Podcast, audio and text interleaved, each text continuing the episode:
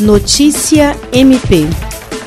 Nesta sexta-feira, 4 de setembro, o Ministério Público do Estado do Acre, por intermédio da Promotoria de Justiça do Consumidor de Cruzeiro do Sul, firmou o acordo com a Gol Linhas Aéreas que garante a retomada dos voos a partir do próximo mês. As operações estavam suspensas na região desde o final de março. Segundo o promotor de justiça Iverson Bueno, trata-se de um acordo histórico resultado de várias tratativas, sendo três reuniões extrajudiciais e duas judiciais, todas por videoconferência, acumulando cerca de 15 horas de negociação, e na última audiência contou com a participação do Procurador-Geral Adjunto para Assuntos Jurídicos, Sami Barbosa Lopes. A Procuradora-Geral de Justiça do MPAC, Cátia Rejane de Araújo Rodrigues, destaca que a suspensão dos voos para o Juruá estava prejudicando vários setores, como a economia na região, que concentra cinco municípios acrianos, e que, graças à atuação da Promotoria do Consumidor de Cruzeiro do Sul, que tem o promotor Iverson Bueno como titular, o MP acriano está resguardando os direitos dos consumidores na pandemia.